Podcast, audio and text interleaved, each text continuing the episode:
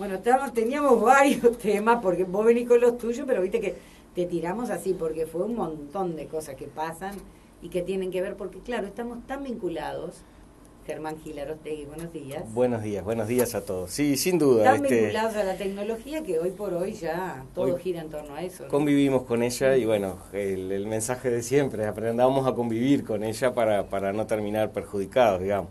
Este, yo creo que sobre eso que hablábamos este, afuera del aire, de, esto de la foto, para mí lo más importante es que la gente este, sepa que, de que el celular, primero que se pregunte para qué quiere esa foto, ¿no? ¿Por qué me la tengo que sacar? ¿Por qué tengo que registrar ese momento, que es un momento íntimo? Este, pero ta, eso es un tema personal. Pero después que yo lo registré, tengo que tener en cuenta que el celular... Eh, hoy en día toda la información esa del celular, si bien está bajo mi cuidado, mañana puede no estar si se me cae el celular y lo tengo que llevar a un técnico. Yo confío en el técnico que lo llevo. A veces confío porque a veces lo conozco, pero muchas veces yo no sé quién es. El técnico para poder trabajar en mi celular necesita que yo le deje el PIN. Si yo le dejo el PIN, el técnico tiene acceso a todas mis fotos, a todos mis videos. Ese en un escenario sin hablar mal de los técnicos, que hay, sé que hay gente muy honesta, pero bueno, también hay gente no tan honesta. Entonces, este, la pregunta inicial es ¿por qué? ¿Por qué y para qué me voy a sacar esa fotografía o registrar ese momento? Pasó mucho en Argentina, es muy común eso, que se ah, filtran y que en realidad después queda la duda de si no fue una filtración hecha por gusto para, para ganar un poco de prensa, digamos. También, claro, también. Este, para tener los cinco minutos de fama. Entonces, yo lo que te digo es lo siguiente, no necesariamente, vos sabés que lo que pasa, vos hablas de honestidad y yo no sé, porque puede haber una curiosidad. Sí también de si va un famoso y te deja el celular para arreglar. Exacto. Viste que es natural curiosidad de un humano. Claro, tendría que conformarse con mirar y nada más. ¿ah? Y uno tendría que conformarse con este, con no registrar todos los momentos de mi vida. No necesito registrarlo todos puedo registrar algunos, pero no tengo que registrar todos los momentos de mi vida, porque creo que el registro de la memoria es el más, el más fiel que uno tiene y no necesita, este, bueno, lo, digamos, lo que me parece que sí vale la pena comentar en este caso es que se, que por suerte se están empezando a penar esas cosas.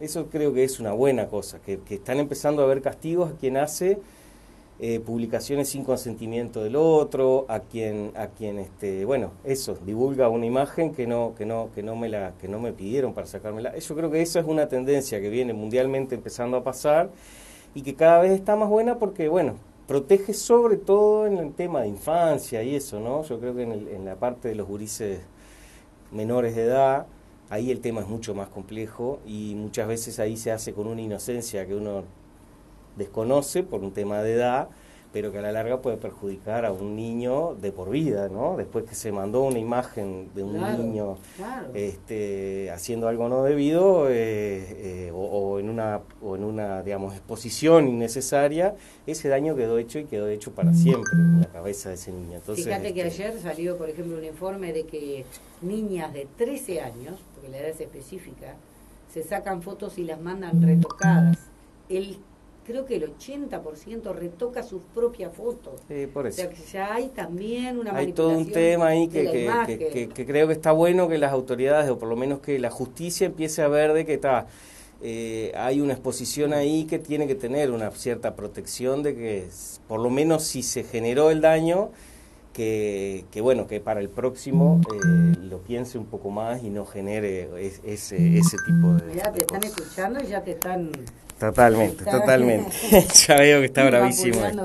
este, mm, bueno, hoy vamos a hablar, eh, bueno, primero el, resumencito de siempre del espacio. Tuvimos en toda la prensa y por todos lados a Jeff Bezos. Sí, eh, no fue el primero, pero, bueno, él dice que fue él dice que fue el primero y yo creo que sí, fue el primero, llegó a los 100 kilómetros, lo que hablábamos la otra vez, él logró realmente llegar a lo que se define como espacio. Era distinta la nave también. 100% distinta eh, y, se vio en lo que, por lo menos en lo que se vio ahí, de que fue un tema extremadamente mediático. Él bajó y lo primero que hizo, en vez de dar un mensaje hacia la ciencia, abrió una botella de champagne, eh, cuando llegó a, quedar este, con la microgravedad, que empezaron a flotar, también creímos que ahí iba a dar un mensaje, este, no sé, un mensaje invitando a la ciencia, invitando a un mensaje, hubo los mensajes de, hay mensajes que fueron de toda la vida, se recuerdan, ¿no? Como aquel paso para el hombre y, un gran paso para la humanidad, este, no hubo nada de eso, nada. Lo que demuestra que el interés era 100% comercial. Y bueno, perfecto por él. A la larga creo que nos va a beneficiar porque, quiera o no, son dos dispositivos nuevos desde el mundo privado que están poniendo al hombre en, un, en, un, en el espacio. Y que bueno, por ahora no tenemos esos 31 millones de dólares que pagó uno de los pasajeros, pero a lo mejor algún día sale más barato y podemos, o son sorteados y podemos A lo mejor baja a 30 millones y bueno, con un millón capaz que... El otro millón te lo doy para comprar los autos de Balseda. que dice Jorge que si no se venden ahora ya van a ser mucho más baratos. En este, definitiva, mira qué puede pasar que sea eh, más barato, eso también. Sin duda. Este, bueno, eh, lo, más importante de, lo de Besos es eso. Yo creo que ha, puesto al hombre en un lugar un poco más lejos de la Tierra. Ha avanzado mucho, invirtió muchísimo en la tecnología. Hay dos datos que son importantísimos de las dos emprendimientos privados que vale la pena considerar y es que los dos hicieron dispositivos que van hacia el espacio y vuelven reutilizando la parte más cara ¿ah? O sea, en los dos casos lo único que se gasta es combustible. Ese es un concepto que, en, es, que es relativamente y que nuevo. Antes, bien, además, porque la verdad que los, viajes fueron exitosos. En los, antes, antes, para mandar algo al espacio, la mayoría de las veces se perdía un montón de componentes, se perdían cosas, se caían al mar un montón de restos metálicos y de... Ahora el concepto es, no, yo llevo y bajo y reuso. Y ahí se vio bien en, con lo de Besos que es un, dispositivo que sube, deja la capsulita donde está él, pero el resto, ese otro, baja y quedó paradito, controlado, y eso se le carga combustible y sale de nuevo, ¿verdad? ficción cuando Parece una animación, sí. Las animaciones están tan difíciles de diferenciar hoy que uno lo engaña. Pero no, eso ya lo había hecho este, en varias otras oportunidades, ese aparato de él. parecía que se prendía fuego abajo. y queda prendido fuego un ratito y después se apaga. Sí, pero, pero no, eh, eso creo que eso es lo más importante de todo esto, es que la ciencia, aunque sea por... por con intereses distintos, no de ciencia mismo, pero, pero la ciencia va avanzando. Fue medio brusco el, este, el aterrizaje Sí. Se ve que tiene que ser muy acolchado adentro porque se vio impactante el golpe. Lo que pasa es que ahí en ese momento, a los pocos segundos antes, uno no lo ve, pero ahí se, el propio dispositivo eyecta un montón de aire a una eh, muy fuerte que hace que esa nube de polvo que se levantó en realidad no fue el golpe, ah. sino que es que antes de que ellos toquen el piso, se arma un colchón de aire que se le llama, que eso hace hace un, un, frenaje muy, muy, muy fuerte. Ah, Pero antes, digamos, todas las otras cápsulas que vienen de la estación espacial, que vienen cada un mes, esas, exacto, esas caen y esas sí caen y se dan unos golpes, este, los astronautas que se dan unos golpes que ellos dicen que, que no son este, no son chistes, digamos, se dan unos golpes grandes. Este no, este aterrizó y tiene como un frenaje fuerte, pero no, no más que eso. Sí, pero pensé que deben de tener todo acondicionado adentro. Sí, sin duda. Este, bueno, después otra noticia del espacio de estas cortitas es que finalmente hace 14 años que se está trabajando en un otro módulo para la estación espacial. Es un módulo que ha ido y venido y eh, creo que toda todos nosotros los que seguimos eso estábamos convencidos que eso nunca se iba a mandar. Pero bueno, este, está yendo ahora, se voló hace un par de días y está yendo, se espera que llegue ahora el 29 a la estación espacial y es otro módulo más enorme que tiene un montón de cosas, como por ejemplo un baño adicional, tiene eh, un montón de experimentos, tiene un, un, aparato especial para transferir combustible de un, de un lado de la estación espacial a otra, trae algo que es importantísimo, porque lo comentamos hace unas semanas, eh, ¿Se acuerdan que comentamos que la estación espacial tiene un brazo, un brazo robótico de afuera que es el que le permite interactuar con el exterior, sacar una sacar algo de un lado y ponerle una hacia el otro lado. Y se acuerdan que comentamos que una basura espacial agujerió el brazo ese. Ese es un brazo canadiense que está hace años y que ha dado un resultado tremendo. Bueno, ahora en este, en este módulo nuevo va otro brazo, no es canadiense, es europeo, y también se, se espera que se sirva de respaldo de ese por si ese otro con el agujero que le quedó en algún momento empieza a funcionar mal.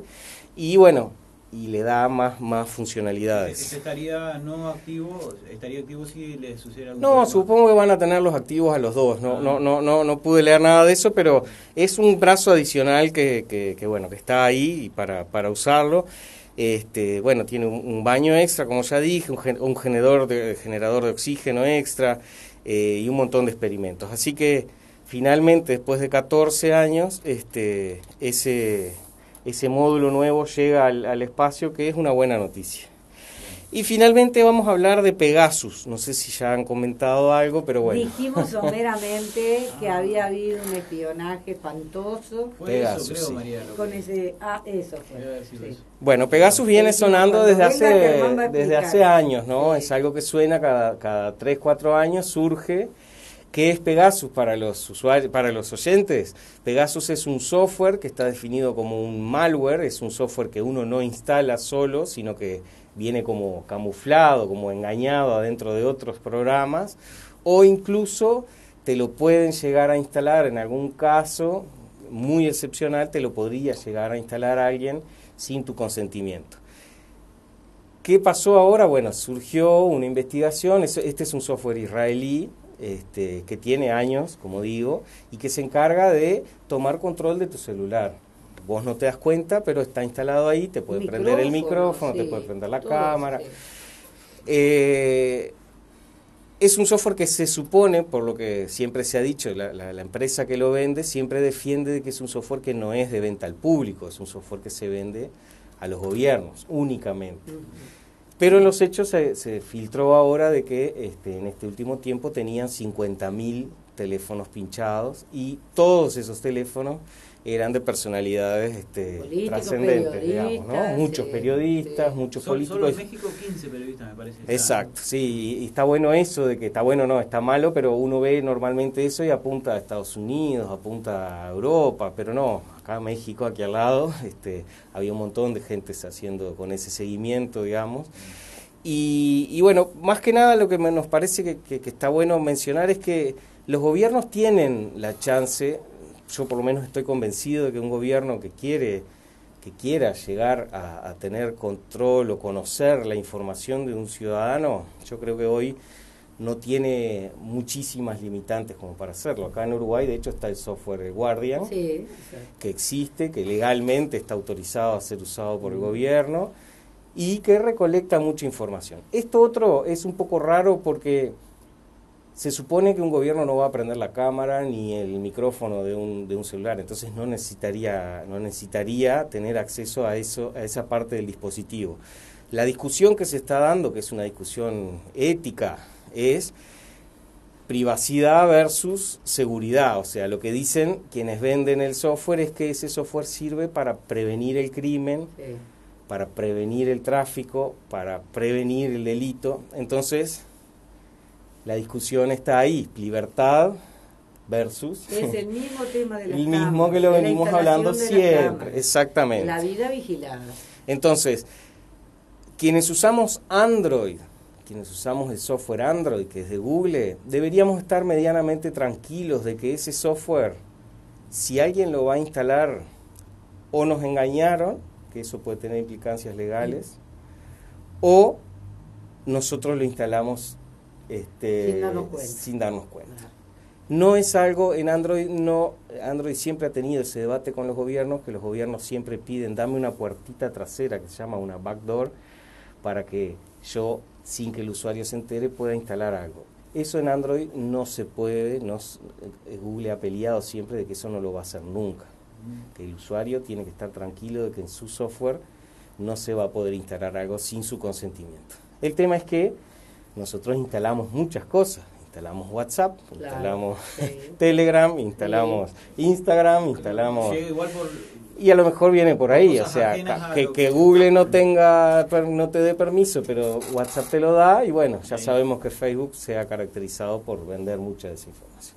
Entonces, lo mismo de siempre, ¿no? Usuarios, por favor, seamos cada vez más inteligentes si entramos a páginas web, miremos en el candadito, arriba a la izquierda, veamos qué información nos dice ahí, veamos si el sitio al cual nos estamos que conectando de las cosas que dice la Asociación de Bancos es que ninguna página que empiece por HTTP, que no empiece por eso, o que no tenga el candado, es de ellos.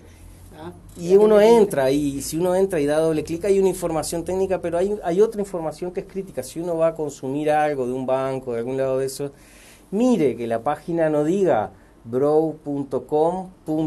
Eh, no sé dónde estoy, punto ru. No, eso no es una página del Brow. La página del Brow es brow.com.ui y la de Antel y la de UTE y la de y la del Santander, por nombrar otro banco, y la de todos los bancos, digamos, uno tiene que ser, eso es obvio. Si hay alguna letrita que, que está de más, sospechemos.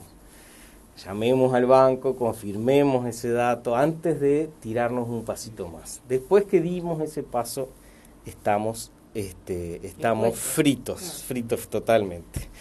Este, así que bueno, eh, la pregunta son, ¿para qué, ¿para qué instalar ese software? ¿Cómo lo voy a instalar? ¿De dónde viene? Y tal, ser, ser cuidadosos. Muchas gracias como siempre. Gracias Nos vemos la semana que viene. Buena jornada. Estaba Germán Gilarostegui con nosotros. Consultas sobre tecnología, todo lo que ustedes nos hacen saber y lo que estamos viendo que está ocurriendo, lo solucionamos jueves a las 8 y 15.